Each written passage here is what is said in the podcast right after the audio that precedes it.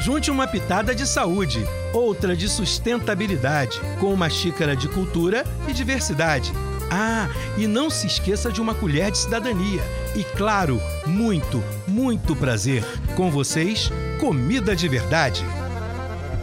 Você já parou para pensar quantas garrafas de óleo de cozinha você usa em um mês? Para uma família de quatro pessoas, o ideal seria usar no máximo uma unidade. Geralmente usamos muito óleo para preparar alimentos fritos ou refogados. Uma dica é diminuir a quantidade utilizada. Para isso, use sempre uma colher rasa para medir. Outra alternativa é preparar mais alimentos cozidos ou assados. Você tem uma receita aí para compartilhar com a gente? Para mais informações, procure o Guia Alimentar para a População Brasileira na internet. Texto de autoria de Osana Bahia e Sara Barradas, ex-alunas do curso de nutrição da UERJ.